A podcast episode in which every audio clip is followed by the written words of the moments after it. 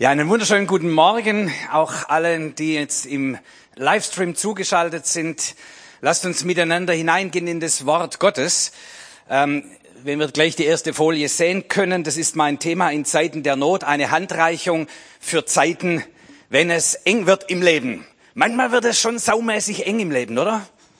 Ich meine nicht nur für die Jungs heute Abend, so um 20 Uhr, äh, und auch nicht nur in diesen großen Themenfelder dieser Welt, die uns im Moment natürlich bewegen, Energiekrise und diese Umbrüche. Tanja hat ja letztes Mal noch mal darauf hingewiesen, Zeitenwende, diese Zeitenwende und alles, was damit einhergeht und wo es manchmal richtig gefühlt und manchmal auch tatsächlich richtig eng wird und wir natürlich irgendwo gefühlt mit betroffen sind oder auch tatsächlich aber neben all diesen großen globalen Themen, die uns mehr oder weniger beschäftigen, gibt es ja immer wieder Situationen in unserem Leben, wo es für uns ganz persönlich richtig dicke eng wird. Ich meine, bald ist Weihnachten, hast du deine Geschenke schon? Aber vielleicht bald ist Weihnachten und vielen Dank für das Zeugnis, für das, den Lebensbericht. Vielleicht wird es langsam ein bisschen eng, dich zu versöhnen, denn am Weihnachten siehst du deine Familie. Vielleicht wird's eng für den einen oder anderen mit seiner Krankheitssituation und der Arzt hat gesagt, wenn Sie jetzt nicht aufhören mit den Tabletten oder mit dem Alkohol oder mit dem fetten Essen oder was da so alles uns krank macht, dann wird's ein bisschen eng für Sie. Vielleicht ist es im finanziellen Bereich und du hast einen Stapel von Rechnungen auf dem Tisch liegen und weißt nicht, wovon du sie bezahlen sollst und es wird eng. Die ersten Mahnungen kommen und du denkst, irgendwann muss doch irgendeine Zahlung, irgendein Wunder passieren. Ich brauche irgendwo wieder Kohle, damit ich all diese Rechnungen loskriege. Es gibt so viele Situationen in unserem Leben, wo es so richtig eng werden kann. Und ich glaube, dass auch einige da sind. Das ist, hab den Eindruck auch vom Geist Gottes, so komisch das klingt, aber Gott liebt ja auch die Tiere und du hast ein Haustier und das, du merkst, es geht zu Ende und du hast ein Herz dran gehängt, dein Herz dran gehängt an dieses Haustier und du weißt, es wird eng, das Haustier wird bald sterben und es entsteht jetzt schon so wie ein Loch in dir und denkst, wer soll dieses Loch ausfüllen und was für Themen und Gott weiß darum. Es ist Gott nicht egal, wie es dir geht. Wenn es eng wird im Leben. Und lass uns mal, bevor wir in den Text gehen, mal ein bisschen nachdenken, wie reagieren wir? Also es kann sein, dass es noch nie eng geworden ist in deinem Leben, dann hör ganz gelassen zu, wie es den anderen geht. Ähm, aber wenn es mal eng geworden ist in deinem Leben, wie hast du reagiert? Und wenn man so eine Predigt vorbereitet, dann ist es immer auch eine Herausforderung im eigenen Leben zu gucken. Und dann habe ich gedacht, ja, gucke ich mal, wie habe ich denn eigentlich reagiert? Wie reagiere ich im Leben, wenn es eng wird?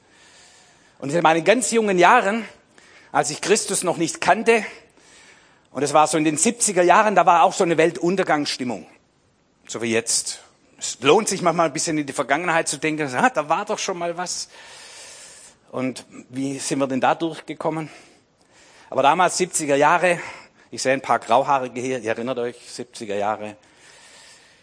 Ähm, wer sich erinnern kann, der hat es ja nicht erlebt wahrscheinlich, aber ähm, da waren wir alle, haben unsere Joints geraucht und so, ihr wisst noch, ja.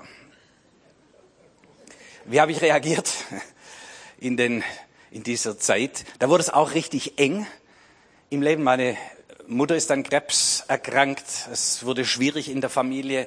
In der Schule hat es nicht so geklappt. Wie habe ich reagiert? Durch Rückzug. Und ich habe dann meine Joints geraucht mit den Leuten auf dem Rasen irgendwo, während die anderen in der Schule waren. Und so rausgenommen aus der Welt und dann so Leonard Cohen, kennt ihr den noch gehört? So Susan takes me down, ja, und das ist die Melancholie, ja, uh, and we drown und so, also so Rückzugstendenzen und diese Melancholie des Lebens und ist sowieso alles geht den Bach runter, so diese Stimmung.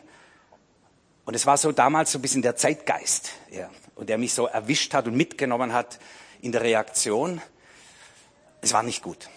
Das hat mich, das hat mich total weiter in die Enge gebracht. Das Leben wurde nicht besser, es wurde schlimmer. Es wurde enger. Vielleicht auch hier mal ein bisschen aufpassen. Was ist so ein Zeitgeist? In welche Atmosphäre werden wir mit hineingenommen? Auch jetzt in diesen Zeiten, wo so Weltuntergangsstimmung hier und da ist und so Bedrohlichkeiten da ist. In welche, welcher Zeitgeist nimmt uns mit? Und ist es gut? Was tut's mit dir? Führt es dich zum Leben? Führt es dich zum Tod? Führt es dich in die Sackgasse? Ist es gut? Wie reagierst du? Welche Sau wird jetzt durchs Dorf getrieben in den Medien und es ist auch in deinem Wohnzimmer, in deinen Medienkanälen und beeinflusst dich? Ist es gut? Ist es eine angemessene Reaktion? Ist es eine hilfreiche Reaktion auf die Engpässe, die uns kommuniziert werden, ob tatsächlich oder nur gefühlt? Und dann habe ich, Gott sei Dank, habe ich mich bekehrt, habe Jesus kennengelernt. Und dann ist alles anders. Nein, nicht wirklich, aber es ist vieles anders. Und dann wurde es noch enger in unserem Leben, in der Familie. Das heißt, meine Mutter ist dann verstorben, mein Vater ist verstorben, als ich 18 war. Mit 18 war ich vollweise. Und was viele von uns erst erleben, jetzt in meinem Alter, mit 60 oder so, du bist plötzlich der Letzte in der Hierarchie. Und der Letzte, hinter mir gibt's nichts mehr. Ich bin schlussendlich verantwortlich für mein Leben. Da ist keine Rückfallmöglichkeit mehr. Mama, Papa, ja, nichts mehr da. Und wie habe ich reagiert? Auch diese Engpässe, diese Notlage, dieses, es wird saumäßig eng. Und wie habe ich reagiert? Ja, mit Glauben und Hoffnung auf Christus, aber äh, wenn ich ehrlich reflektiere, auch so mit dem Gefühl, dann muss ich es halt alleine machen. So, ich nehme Verantwortung, ich kämpfe mich durch. Es fällt mir heute manchmal noch schwer, Hilfe anzunehmen. Auch nicht wirklich hilfreich. Ja, der hat schon so Überlebenskampf. Da gehe ich durch, in Verantwortung, links und rechts die Leichen, Kopf durch die Wand. Auch nicht immer eine hilfreiche Reaktion. So wie reagierst du, wenn es eng wird? Und sich mal selber ein bisschen zu reflektieren und ist es gut, ist es heilsam, ist es in Ordnung? Wie reagierst du? Und ich möchte uns hineinnehmen in den Psalm 46, von dem ich meine, dass Gott auch das hineinlegt in unsere Mitte, nicht nur hier für die Gemeinde, sondern in das Volk Gottes hinein, in unser Land hinein, in die Situation, wo wir mit so vielen Engpässen konfrontiert sind und so vielen Unmöglichkeiten und Gefühl von, wie soll das werden? Wie soll es weitergehen? Und ich gehe einfach durch diesen Text mit euch. Also ihr könnt Psalm 46 aufschlagen, wenn ihr wollt, oder auch öffnen in eurem iPad oder iPhone oder sonstigen Gerätschaften. Und wir gehen konsequent durch den Psalm 46 unter dieser Fragestellung Handreichung fürs Leben. Wenn es eng wird im Leben, was bietet uns das Wort Gottes an? Was ist eine angemessene Reaktion? Was ist eine hilfreiche, zum Leben führende Reaktion? Und das mich sagen, ist ein alttestamentlicher Text. Wenn wir in die Texte der Bibel hineingehen, dann sehen wir das immer vom Evangelium her. Das heißt, wir sehen das nicht als ein Gesetz, das ich erfüllen muss, um Gott zufriedenzustellen, sondern ich erlebe es als eine Handreichung Gottes, der in mir wohnt und Kraft gibt und Heiliger Geist in mir und der mir Lebens Handreichung gibt zum wahren Leben, zu dem, was eigentlich hilfreich ist. Und wir kommen vom Evangelium her, von dem vollbrachten Werk Jesu Christi, der zufrieden ist, der deine Reaktionen nicht braucht, um zufrieden zu sein, sondern der dir Handreichung und Kraft geben will, der zum Wollen auch das Vollbringen gibt. Und lass uns mit dem Ohr des Evangeliums hören, nicht als eine Anforderung im Leben, das ich erfüllen muss und wo ich vielleicht mich schlecht fühle, wenn ich es nicht erfüllt habe, sondern als eine befreiende Botschaft, eine hilfreiche Handreichung. So könntest du auch mit umgehen und reagieren, wenn Engpässe in deinem Leben sind. Psalm 46, ein Lied der Korachiter, vorzusingen nach der Weise junge Frauen. Jetzt sind wir im Luthertext. Bleibe ich schon mal stehen. Ein Lied der Korachiter. Wisst ihr noch, wer die Korachiter sind? Die rote Kora, genau. Da gibt's Bibelkenner unter uns. Ich meine, der hat sowas von verbockt. Der Vater oder Urgroßvater Korach, der hat einen Aufstand gemacht gegen Mose und Aaron. Bekannt geworden unter der rote Kora. Das wird manchmal verwendet, um Druck zu machen, gegen, wenn man sich gegen die Leitung auflehnt ähm, Rote Korah. Was war denn da passiert? Der, der Korach, der war nicht mehr mit einverstanden, dass Mose und Josua sozusagen die Oberen sind. Die waren die Priester und sie waren nur Leviten. Sie sollten dienen, Mitarbeiter in der Gemeinde und nicht Pastoren.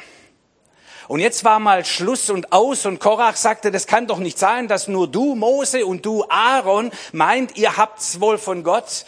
Wir sind doch genauso berufen und gesetzt und voll Gottes. Wir wollen jetzt auch mal. Es ging um Gleichstellung. Und da hat er eine Rebellion angezettelt, wie man das halt so macht, so hintenrum ein paar einflussreiche Leute, so, das kennen wir in der Gemeinde gar nicht, aber so in, in der Welt kommt das manchmal vor. Ja. So, dann wird so hintenrum intrigiert und ich suche mir ein paar Leute, die Einfluss haben und er hat 250 Leute gesammelt. Die sagen, ja, das kann so nicht weitergehen, warum Mose und Aaron und wir nicht? Und hat er den Aufruhr angezettelt und ist marschiert gegen Mose und Aaron. Und Mose und Aaron waren demütige Leute. Es waren nicht Leute, die sich so verliebt hatten in ihre Position. So ich sage, Leute, Gott hat uns in diese Berufung gesetzt. Das gefällt uns auch nicht jeden Tag. Das ist eine schwere Last. Aber wir nehmen die Berufung Gottes an und in der stehen wir. Aber wenn ihr meint, ihr müsst diese Berufung auswählen, lasst uns das vor Gott bringen. Und dann standen sie vor Gott und was heute Gott sei Dank nicht mehr passiert, die Erde öffnete sich und 250 Leute waren weg. Puh. Da war die rote Korach. Es ging, vielleicht nur damit wir uns da nicht falsch verstehen, es ging nicht um Gleichwertigkeit, es ging um Gleichstellung in der Position. Und es gibt Unterschiede, ihr Lieben, an dieser Stelle lebe gemäß deiner Berufung und nimm deine Berufung an. Und manche sind berufen in eine Führungsverantwortung und andere nicht. Und es ist nicht gut, wenn wir in etwas hineingehen, was uns nicht gegeben ist. Es ist aber auch nicht gut, wenn wir nicht etwas ergreifen, was, uns, was uns gegeben ist. Es ist ohne Frage, jeder Mensch ist gleichwertig vor Gott, ohne Hautfarbe, ohne Geschlechtsnennung und sonstige Sachen. Wir sind alle gleichwertig vor Gott. Da gibt es überhaupt gar keine Frage. Und wir sollten auch in dieser Augenhöhe miteinander umgehen. Immer, immer, immer, immer, immer. Und vor allem in der Gemeinde des Herrn. Aber es gibt nicht Gleichrangigkeit. Es gibt Menschen, die gesetzt sind, mehr Verantwortung zu übernehmen. Ihnen ist es auch gegeben und sie können es tragen und leben und andere nicht. Und ich erlebe beides. Manche, die streben aus selbst Minderwertigkeitsgefühl in Positionen, um Einfluss zu haben und Ansehen zu haben und sie können es nicht tragen. Und es gibt andere, die ergreifen das, was sie leben könnten, nicht und beide bringen Leid hervor. Und frage dich auch, was ist die Position, die Verantwortung, die Gott dir gegeben hat? Und die zu respektieren, die in Verantwortung stehen, einfach nur, weil sie in Verantwortung stehen, ist richtig. Es ist einfach richtig, dass die Schüler die Lehrer respektieren. Es ist richtig, dass wir die Leitung in der Gemeinde respektieren. Es ist richtig, dass wir die Politiker, die Verantwortung übernehmen, übernommen haben, respektieren. Es ist richtig. Und es ist richtig, dass die, die in Verantwortung stehen, Diener sind und eine dienende Haltung haben und mit Ehrfurcht und mit Hingabe ihre Aufgabe wahrnehmen in all dem, was mit dieser Aufgabe sich verbindet und da respektvoll mit denen umgehen, die sie führen dürfen oder für die sie Verantwortung übernommen haben. Und ah, nur nebenbei. So die eigentliche Botschaft, die da drin steht, also der hat ja sowas von verkackt. Und jetzt lesen wir hier von den Söhnen Korach, die plötzlich in ihrer Berufung waren, die die Berufung, die sie hatten, ergriffen hatten, darin gedient haben als Lobpreiser im Tempel des Herrn und Tempeldiener und die kriegen elf Songs in die Charts. 150 Psalmen, elf davon von den Söhnen Korachs. Weißt du, was die Botschaft ist? Es gibt eine zweite Chance. Was immer passiert ist in deinem Leben, wo immer du es verbockt hast, oder auch deine Familie oder deine Herkunftsgeschichte, wenn immer du es verbockt hast, es gibt eine zweite Chance. Und du kannst hinein in deine Berufung. Vielleicht heute. Vielleicht ist jetzt der Moment, wo der Geist Gottes dich antriggert und sagt, stimmt, eigentlich war ich, habe ich mich nicht mehr würdig gefühlt. Und ich habe gedacht, wir doch nicht als Familie. Oder wir doch nicht als Gemeinde. Oder wir doch nicht als Gruppe und du spürst und merkst, aber der Herr hat gerufen und das ist mein Ding und das ist mein Dienst und das kann ich und das liebe ich und da stehe ich drin, dann tu es bitte. Gott gibt dir die zweite und auch die dritte Chance. Er liebt es, seine Berufungen gereuen ihn nicht, sondern er gibt dir wieder Raum, dass du in dem dienen und leben kannst, was zu dir gehört. Und gibt es Besseres und Schöneres, als dass wir in unserer Berufung leben. In dem, was zu uns passt, was unsere Bestimmung ist, was unsere Leidenschaft ist, wo wir spüren, da brennt unser Herz und da sind wir gut drin. Ergreif es, was immer es ist, und darin lebe. Es gibt eine zweite Chance. So, in Zeiten, wenn es eng wird, vielleicht ist auch die Botschaft, bist du in dem, was zu dir gehört? Oder bist du vielleicht auch in einer Funktion oder Position oder Aufgabenstellung, wo gar nicht zu dir gehört und du leidest? Übrigens, wenn du leidest, leiden die, die du anleidest auch. Ihr Mütter, ihr Väter, ergreift eure Berufung als Eltern. Das war nur ein Impuls. Korach angekommen? Gut. Vorzusingen nach der Weise junge Frauen. Das heißt im Sopran. Aber auch hier, wenn es eng wird, welche Lieder singen wir? Meine Schwiegermutter ist gestorben mit 90 Jahren und meine Frau hat sich sehr eng begleitet in dieser letzten Phase. Und es war so schön zu sehen, die Lieder, die sie in sich getragen hat. Und sie haben miteinander diese alten Kirchenlieder gesungen, die sie von Kindesbeinen an oder von der Jugend an in sich aufgenommen hatte und die in ihr gelebt haben. Nicht nur der Text, sondern die Wahrheiten. Es war Gegenwart Gottes im Raum, wenn sie miteinander noch in letzter Kraft die Lieder gesungen haben oder gekrächzt haben. Meine Frau gesungen, meine Schwiegermutter gekrächzt. Aber welche Lieder singen wir, wenn es eng wird? Und da wird es richtig eng. Jetzt geht's hinüber in eine andere Lebenswirklichkeit. Welche Lieder singen wir? Welche Lieder haben wir? Sind es die Susan takes me down und zieht uns hinab und es wird noch enger? Oder sind es Lieder der Hoffnung? Lieder des Glaubens? Lieder, und ich meine, es müssen nicht nur fromme Lieder sein, aber Lieder, die unsere Seele erheben. Lieder, die uns Kraft geben, Lieder, die uns Mut machen, Lieder, die Wahrheiten in uns verankern, Lieder, die wir auch manchmal entgegenbrüllen können gegen die Engpässe des Lebens und wir schreien die Lieder hinaus und singen das große Halleluja gegen all die Bedrohlichkeiten. Und wir merken, wie unsere Seele Platz kriegt, wie es Raum wird in uns. Und wir übertragen auch diese Hoffnung und wir übertragen diese Wahrheiten in unsere Umgebung. Was strahlt von uns aus? Vorzusingen, in welcher Weise? Und wir üben hier die Lieder ein. Wir singen sie zum Lobe Gottes.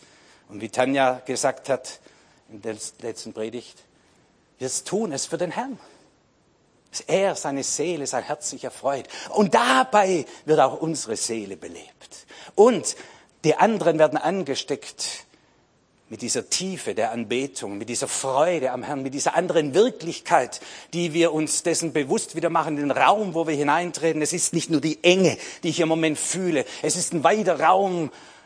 Unser Fuß ist gestellt auf weites Land und wir spüren in der Anbetung die Weide und die Herrlichkeit und die Größe unseres Gottes. Und was eigentlich zu uns gehört und wer wir eigentlich sind. Welche Lieder singst du, wenn es eng wird? Vielleicht hast du ein paar gebunkert. Vielleicht hast du irgendeine CD gekauft von Chris oder so. Und du legst ja an, welche CD legst du rein? Oder streamst down, welche Lieder? Was hast du abgespeichert? Im Herzen, im Kopf und vielleicht auch in deinen Social Medias oder sonst wo. Vorzusingen nach der Weise junge Frauen. So, in der nächste Folie bitte. Und dann nehme ich mal die Überschrift, fürchte dich nicht, finde Gottes Hilfe. Wenn es eng wird, fürchte dich nicht. Was ist der Text? Jetzt gehe ich rüber zur neuen Genfer Übersetzung, die das wunderschön ausdrückt. Gott ist für uns Zuflucht und Schutz in Zeiten der Not, also wenn es eng wird, schenkt er uns seine Hilfe mehr als genug. Darum, darum, das ist der Grund. Darum fürchten wir uns nicht, wenn auch die Erde bebt und wankt und die Berge mitten ins Meer sinken, wenn auch seine Wellen brausen und tosen und die Berge erbeben von seiner gewaltigen Kraft. Wir fürchten uns nicht.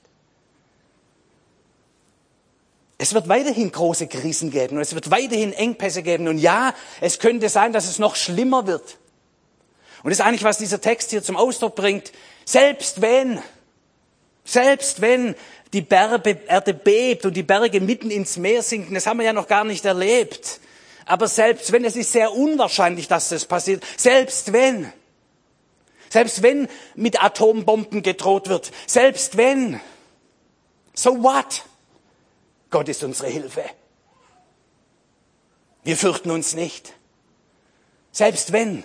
Und ich sage uns auch, das müssen wir manchmal gegen unser eigenes Gehirn proklamieren, unser Gehirn uns vorspielt, was passiert eigentlich, wenn? Ich hatte eine Augen-OP, so Löcher da hinten drin, wird dann gelasert und so. Und es, man könnte erblinden. Und jetzt kann ich mich damit beschäftigen, wenn ich erblinde. Und das Worst-Case-Szenario, ich kann nicht mehr Auto fahren. Für mich ganz schlimm. Und da kann ich mich jetzt reinhängen in diese Gedanken und dieses Kopfkino. Was passiert? Und ich lese alle Artikel darüber, wie Leute erblindet sind. Oder ich kann sagen, so what? Selbst wenn. Es könnte sein. Aber selbst wenn, fürchte ich mich nicht, denn Gott ist meine Hilfe. Dann schauen wir mal, wie Gott sich darin offenbart. Dann schauen wir mal, welche Lösungen Gott zur Verfügung hat. Und ich weiß, es klingt vielleicht fast ein bisschen zynisch, ist aber nicht so gemeint. Es ist echt so gemeint. Und in diesen Zeiten des Engpasses, da zeigt sich, hast du dein Vertrauen in dem Herrn und sag, ja, es könnte sein. Wir sind nicht herausgenommen aus der Welt. Wir sind nicht irgendwo draußen vor und alles läuft wie ums Maul geschmierter Honig in unserem Leben, sondern manchmal stehen wir mittendrin im Leben und in den Herausforderungen des Lebens, genauso wie jeder andere auch. Es könnte sein, dass, aber wir fürchten uns nicht, denn Gott ist unsere Hilfe. Und ist das sozusagen das in uns verankerte an Wahrheit und Verwurzelung, Gott ist meine Hilfe. Mal sehen, wie die Hilfe Gottes aussieht in dieser Situation. Diese Erwartung, diese Neugierde, Herr, wie wirst du diesmal helfen? Und es ist schön, wie es hier zum Ausdruck kommt. Darum ähm, ähm, in Zeiten der Not schenkt er uns seine Hilfe mehr als genug. Gott ist kein Schwabe. Du wisst, wir Schwaben schwimmen so. Aber nein, ähm, Gott ist kein Schwabe. ich bin Schwabe, da darf man Witze machen. Ähm, mehr als genug. Die Großzügigkeit unseres Gottes. Schaut in die Schöpfung, die Großzügigkeit unseres Gottes. Nicht, okay, also gut, wenn wir noch mal durch 20 Gebete den Arm rumdrehst, was soll's, also gut, dann kriegst du halt ein bisschen was. Das ist nicht die Eigenart unseres Gottes. Er weiß, was du brauchst, noch bevor du ihn bittest. Trotzdem freut er sich, wenn du ihn bittest und zu ihm kommst und nicht meinst, das kriege ich alleine hin. Ja. Auch da hast du, glaube ich, letztes Mal drüber gepredigt. So, wir brauchen keine Hilfe, wir sind Laodicea. Herr, voll Demut kommen wir zu dir. Wir brauchen Hilfe. Und du bist unsere Hilfe. Und ich bin mal gespannt, was aus der Fülle deiner Möglichkeiten mir zur Verfügung steht für diese Situation. Und dieses Vertrauen wie ein Kind, das irgendwie seltsamerweise vertraut, der Papa kriegt das hin. Mein Papa kriegt das hin. Was der da sagt, bringt den Papa ganz schön unter Druck. Aber der Papa kriegt's hin. Und der Vater im Himmel in seinen millionenfachen Möglichkeiten freut sich, wenn die Kinder zu ihm kommen und sagen, Papa, ich habe ein Problem. Du kriegst es hin, gell, Papa? Und dieses Kindliche vor ihm stehen und sagt, bin ich mal neugierig, mein Papa? Und ich erzähle es überall, mein Papa hat das gemacht. Die Kindlichkeit des Glaubens, in Zeiten, wenn es eng wird, zu vertrauen, Hilfe findet Gottes Lösung. Er schenkt Hilfe. Lösungen ist hier das Wort mehr als genug. Und auch da können wir, glaube ich, jeder von uns kann Geschichten erzählen, wenn wir mal drüber nachdenken, reflektieren. War, da war es schwierig. Puh. Aber da kam eine Hilfe. Da kam eine Hilfe. Ja. aus der Fülle der Möglichkeiten Gottes und auch die Botschafter oder wer die Geschenke bringt und wer die Möglichkeiten aufzeigt, kann sehr unterschiedlich sein, aber die Fülle Gottes ist vorhanden.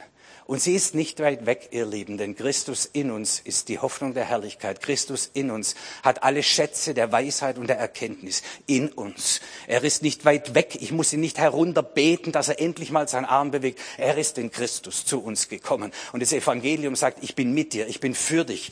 Die Sache ist erledigt, die Beziehung ist wieder da, der Vorhang ist zerrissen. Haben wir heute auch schon gehört. Tritt hinzu mit Zuversicht und Mut und Glauben zu dem Thron der Gnade. Es wird dir Hilfe zuteil. Auch wenn du es verbockt hast, komm, wie du bist. Es ist dem Vater eine Ehre und eine Freude, aus der Fülle seiner Möglichkeiten dir darzureichen, die Handreichung zu geben, eine Lösung für die Zeiten, wenn es eng wird. Zweitens, nächste Folie bitte, bleibt fröhlich und schöpft aus Gottes Quellen.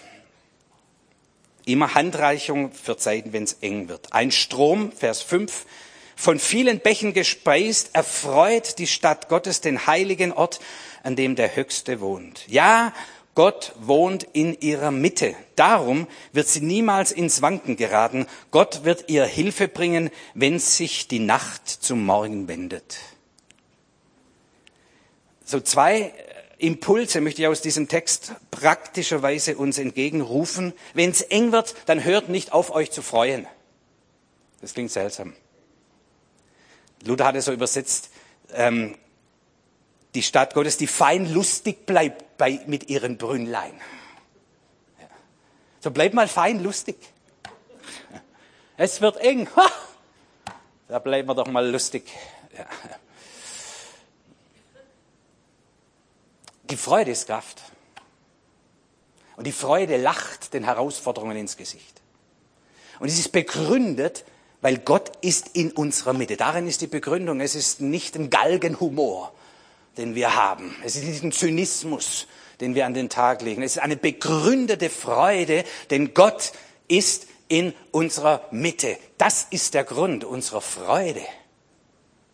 Nur in Zeiten der Enge wird unser Blick oft gelenkt auf den Engpass und nicht auf die Quelle, die in uns wohnt. Und sobald wieder der Blick kommt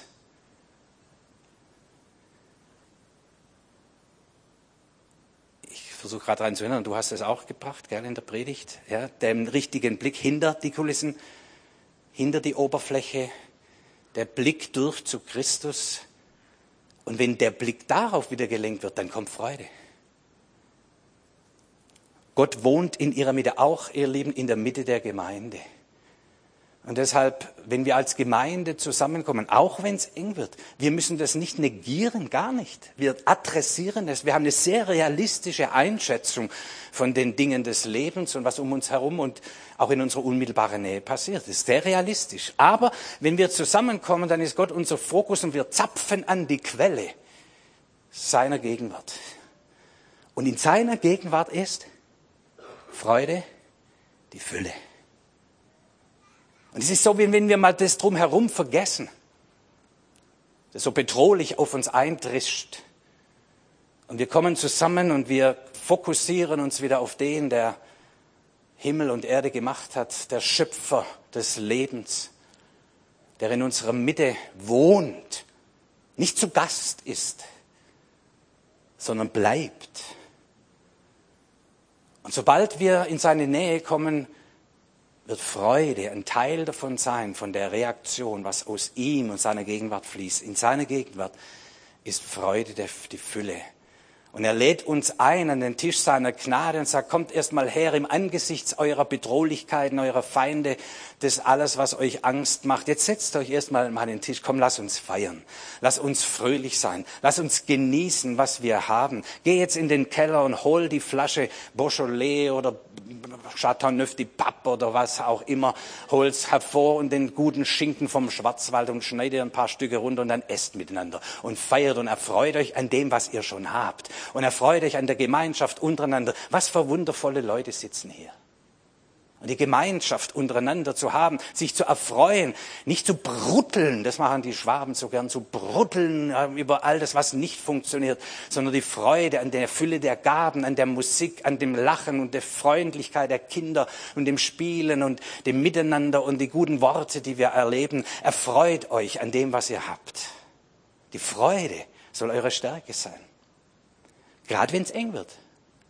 Und dann gucken wir nicht noch gemeinsam ins Loch runter und sagen, boah, ganz furchtbar. Das erledigen schon die anderen.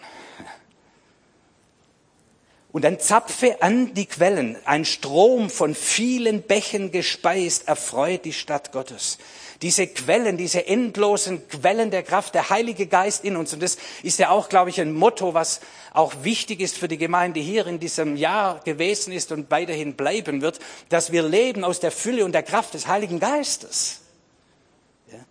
Oh, was für eine Freude, was für eine Kraft, die da in uns wohnt, unabhängig von dem, was um uns herum passiert. Und es ist immer mehr Kraft da, als wir brauchen. Sagt er nicht, ihr werdet meine Zeugen sein, aber wartet, bis die Kraft aus der Höhe kommt. Nicht seid Zeugen, damit die Kraft kommt, sondern die Kraft kommt, damit wir Zeugen sind.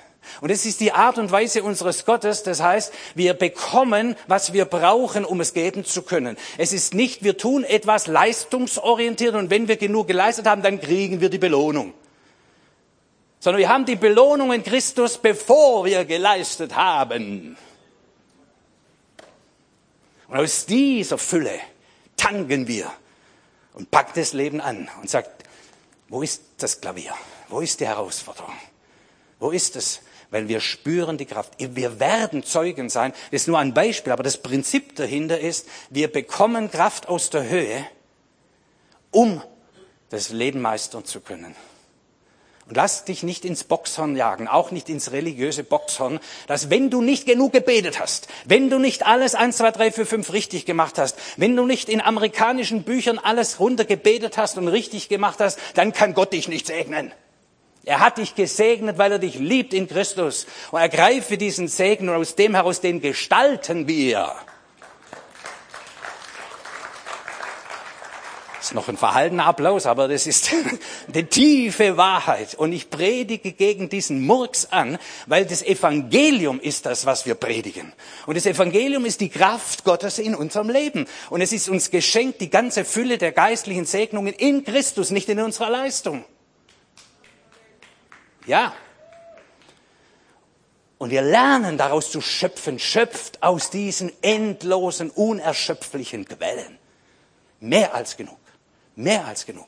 Die Gaben und die Kräfte des Heiligen Geistes, in denen schwimmen wir, gehen wir, von dort tanken wir, um das Leben bewältigen zu können. Egal, was auf uns zukommt, es wird immer genug Kraft da sein, um zu bewältigen, was der Alltag mit sich bringt. Ja? Ist es angekommen? Dann mache ich noch einen Punkt und dann habt ihr Ruhe. Drittens, werd still und erkenne Gottes Größe. Vers 9, kommt und führt euch vor Augen, welch große Taten der Herr vollbracht hat. In aller Welt hat er vernichtende Schläge gegen seine Feinde geführt. Er beendet Kriege überall auf Erden und Herr, jetzt auch in der Ukraine, bitte. Pfeil und Bogen bricht er in zwei, er zerschmettert Speere und verbrennt Streitwagen im Feuer. Lasst euren Aufruhr und erkennt, dass ich allein Gott bin, hoch erhaben über alle Völker, geehrt in aller Welt. Der allmächtige Herr ist mit uns. Der Gott Jakobs ist für uns eine sichere Burg. Luther übersetzt hier, seid still und erkennt, dass ich Gott bin. Aber ich finde es schön, die neue Genfer Übersetzung bringt nochmal eine andere Nuance damit rein, was auch in diesem hebräischen Text drinsteckt. Lasst euren Aufruhr und erkennt. Ist es nicht so, dass wir manchmal zu unserer Seele sprechen müssen? Jetzt lass mal den Aufruhr. Was regst du denn dich schon wieder so tierisch auf? Was bäumst du dich schon wieder auf in deiner Rebellion? Was schiebst du mir jetzt wieder alles für Empfindungen und Gefühle und Gedanken ins Hirn und in den Mund? Jetzt halt mal die Schnauze. Lass mal den Aufruhr. Finde ich schöne Formulierung. Und ihr wisst, immer wieder lehrt uns das Wort Gottes, dass wir auch zu unserer Seele sprechen. Dass wir regieren auch über unsere Gefühlswelt. Dass wir nicht einfach alles auf uns einströmen lassen und mit uns machen lassen. Wir sitzen mit Christus auf dem Thron unseres Lebens. Regiert im Leben. Regiert auch, fangt an, über eure Emotionen auch zu regieren. Lasst nicht alles zu. Sag jetzt mal Schluss mit dem Aufruhr. Seid still und erkennet. So, weil in, solange ich in diesem Aufruhr bin, kann ich nicht erkennen, kann ich nicht empfangen. Und deshalb das Stillsein im Sinne von äußerer Stille ist manchmal hilfreich, aber es kommt vor allem auf die innere Stille an. Dieses, den Aufruhr mal zur Ruhe bringen, damit ich zur Erkenntnis kommen kann. Und Erkenntnis ist dieser Aha-Effekt. Es ist nicht, ah, das weiß ich. Sondern Erkennen ist diese tiefe Wahrnehmung von einer Lösung, wo man sagt, klar, so geht's. Jetzt kapiere ich. Und ist nicht das ganze Christenleben genau davon abhängig, dass wir Offenbarung haben, Erkenntnis der Wahrheit, die uns frei macht? Es ist nicht das Wissen. Und wir können alle Bibelverse zitieren. Das ist schön, wenn du das kannst. Wenn aber keine Erkenntnis drin ist, hat es keine Kraft. Wenn aber diese Erkenntnis kommt, dieses Aha, jetzt kapiere ich, Offenbarung, dieses Momentum, wo in dem Erkennen schon die Kraft drin steckt zur Umsetzung, zur Lösung. Wenn das nicht passiert, dann ist unser Glaube tot. Dann wird er sogar gefährlich, weil wir dann uns nur in der Logik des Glaubens bewegen und nicht in der Kraft des Glaubens. Ihr werdet die Wahrheit erkennen. Und das wird euch frei machen, diese Wahrheit, die ihr erkennt. Nicht die ihr wisst, die ihr erkennt. Die macht euch frei. Aber damit wir zur Erkenntnis kommen, lasst mich die letzte Folie unter dieser Überschrift noch angucken, die U-Theorie ist ein säkulares Buch von einem Professor von Massachusetts Institute of Technology. Und der Otto Scharmer, der hat, ähm, kann man hier nicht sehen, Scharmer, Otto Scharmer, der hat ein sehr dickes Buch geschrieben und es gibt auch ein bisschen eine zusammengefasstere Ausgabe, die habe ich gelesen, über die U-Theorie. Und es ist immer wieder interessant für mich, ich bin ja in der Wirtschaft auch viel unterwegs und in anderen Bereichen der Gesellschaft, immer wieder interessant, wie manchmal in der säkularen Literatur Wahrheiten erkannt werden und aufgegriffen werden, die im Wort Gottes verankert sind. Ja. Es sind halt immer wieder die gleichen alten Wahrheiten, ja, äh, mit neuer Sprache. Aber was sagt er? Er sagt im Grunde, was auch Einstein gesagt hat, du kannst nicht das, was dich in die Probleme dieser Zeit, in die Engpässe gebracht hat, mit den gleichen Methoden lösen.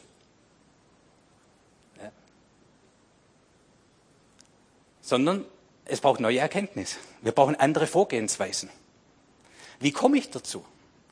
Und da finde ich das interessant, wie er das formuliert hier in der U-Theorie. Sehr vereinfacht jetzt äh, dargestellt, viel komplexer, aber in der Wahrheit im Grund müsst ihr nur das verstehen, dann habt ihr das Buch verstanden. Ähm, er sagt, wir müssen erstmal downloaden, also runterfahren loslassen von unseren Ideen, sage ich mal, von unserem Willen, von unseren Gefühlen, von dem, wie haben, so haben wir es immer gemacht. Ich weiß schon, wie es geht. Ich habe so viel Erfahrung. Ich brauche keine Hilfe. Wir sind Laodicea. Wir können das alleine. Wir wissen, wie es geht. Wir haben genug Ressourcen. Loslassen von denen und da sich herablassen förmlich. Ja? Von dieser, von diesem Stolz. Schlussendlich. Und dann interessanterweise sagt er, dann kommen wir in eine Situation, die nennt er Presencing. Finde ich schön. Wir sagen dazu Gottes Gegenwart. Das heißt, wir kommen an einen Punkt, auch als Gemeinschaft, und das macht er auch als Übung mit entsprechenden Führungskräften.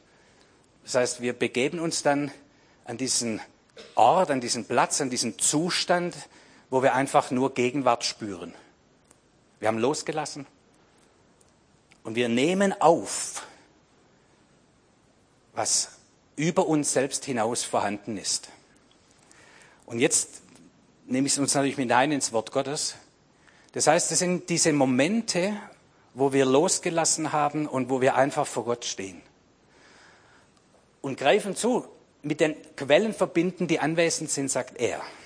Er denkt an ganz andere Quellen, das ist Anthroposoph, ganz andere Quellen. Aber wir wissen um die Quelle Genau wie hier im Text. Diese unendlichen Quellen unseres Gottes, die unendlichen Möglichkeiten, weit, weit, weit über das hinausgehen, was in unser Hirn reinpasst und in unsere Lebensbiografie reingepasst hat.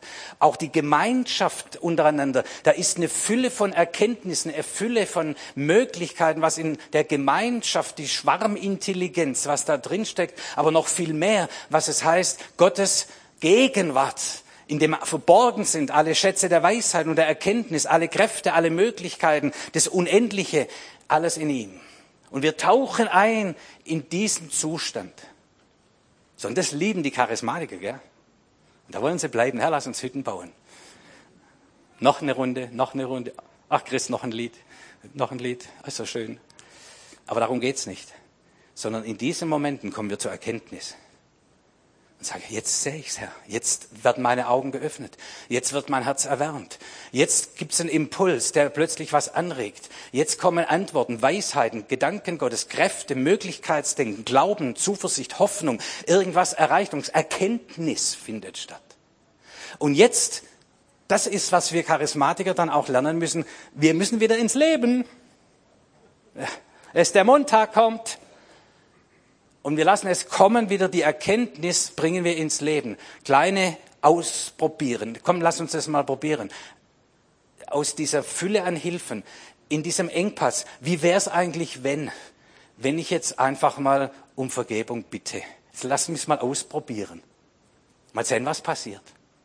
Und wir bringen die Erkenntnis ins Leben, vielleicht ein bisschen wie ein Pilot, wie Beispiele. Wir probieren es aus. Und je mehr wir das ausprobieren, merken wir, das ist das Ding. Genau so geht's. Und wir finden Lösungen, die wir dann performing in die Welt bringen für unsere eigenen Engpässe, aber häufig will uns Gott auch gebrauchen für die Engpässe in dieser Gesellschaft, in dem Leben, wo Gott uns mitten reingestellt hat. Dass Weisung wieder ausgeht von Zion. Weisung vom Wort des Herrn. Weisung nicht als Klugscheißerei, entschuldigt den Begriff, sondern als Erkenntnis, gewonnen aus der Präsenz, aus der Gegenwart Gottes. Und wir spüren, da ist Kraft drin und wir verkündigen und leben das, was Lösung bringt in Zeiten der Not, in Zeiten des Engpasses. Vielleicht können wir auch da, habt ihr noch mal ein Lied? Ja, dann dürft ihr gleich auf die Bühne kommen und die Hammond-Orgel anschmeißen oder was immer.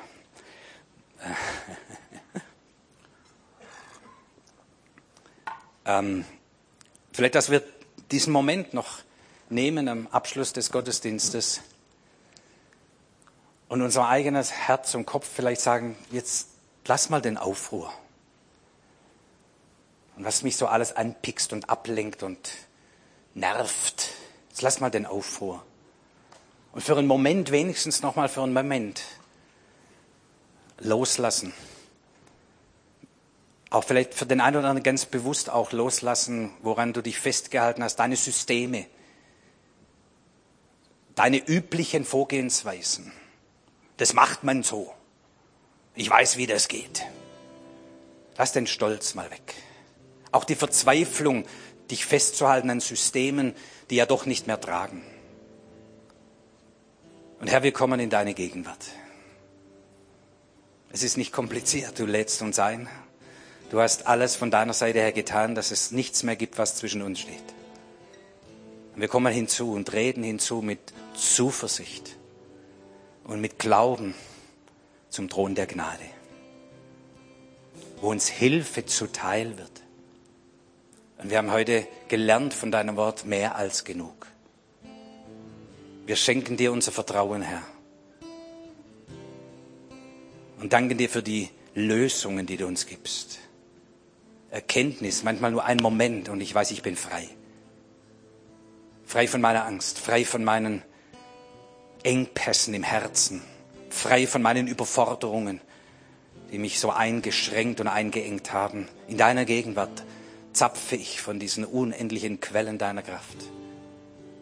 Herr, wir tauchen ein. Und es ist mindestens eine Person da, die das zum ersten Mal tut. Glauben ist gewach, geweckt worden in dir heute durch diesen Gottesdienst. Du weißt gar nicht, wie das irgendwie geht. Das ist nicht schlimm. Es ist kein komplizierter Vorgang. Es ist, sage ich, Jesus, hier bin ich. Jesus, ich komme zu dir. ich habe noch nicht viel verstanden von dir, aber ich spüre, das ist der richtige Weg, dir nachzufolgen. In deine Gegenwart darf ich reintreten. Ich tue das jetzt im Moment so mit meiner Unbeholfenheit und Kindlichkeit. Jesus hat an deine Tür geklopft. Deine Herzenstür, mach jetzt auf. Der Rest geht klar. Er kommt rein und hat Gemeinschaft mit dir. Und du spürst jetzt, während wir in der Anbetung stehen für ein paar Momente noch, spürst du, der Herr ist in dein Leben hineingetreten. Die Wärme seiner Liebe. Das tiefe bewegt und berührt sein, das Wissen darum, all deine Schuld und all deine Vergehen sind vergeben. Es geht ihm nur um dich. Tritt hinzu, mach ihm auf. Er kommt zu dir.